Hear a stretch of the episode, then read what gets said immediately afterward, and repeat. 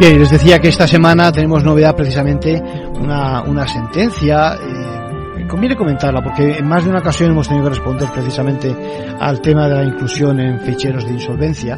Eh, hablamos esta vez de una nueva inclusión indebida en ficheros de morosos. Se ha condenado finalmente a una financiera precisamente por atentar contra derechos fundamentales. Se trataba de, de incluir a un cliente en un fichero de insolvencia, eh, pero claro, no solo enviándole una carta, comunicándoselo verbalmente, ¿no? Ya saben que si eso les ocurriera, se estaría conculcando el derecho al honor, a la intimidad personal, a la propia imagen, como dice la resolución, y que tenemos eso, derecho a que se nos saque de dichas listas y además de que se nos compense eh, por el perjuicio.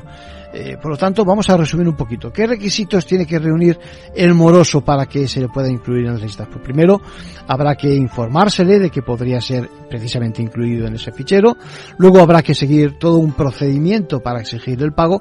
Y finalmente, de no producirse ese abono, se tiene que notificar al deudor que se procede a ingresar sus datos, concediéndole, por tanto, la posibilidad también de que acceda a los mismos, de que se pueda oponer, de que pueda hacer rectificaciones y por supuesto cancelarlos. ¿eh? De no seguirse este protocolo, vamos a llamarle protocolo, que tiene que seguir la financiera, el afectado tendrá derecho a una indemnización por daños morales, como ha ocurrido en este caso, que lo conocíamos precisamente esta semana por parte de la audiencia de Murcia. Se trata de que no se pueda incluir a nadie, repito, eh, por ejemplo, por error por ejemplo, caprichosamente, con la consiguiente vulneración también de la normativa en materia de protección de datos. Por lo tanto, mucho cuidado con esta forma de presionar al moroso para que se pague, porque además, cuidado, hay ofertas en el mercado que no siguen estos protocolos y que nos pueden salir muy caras.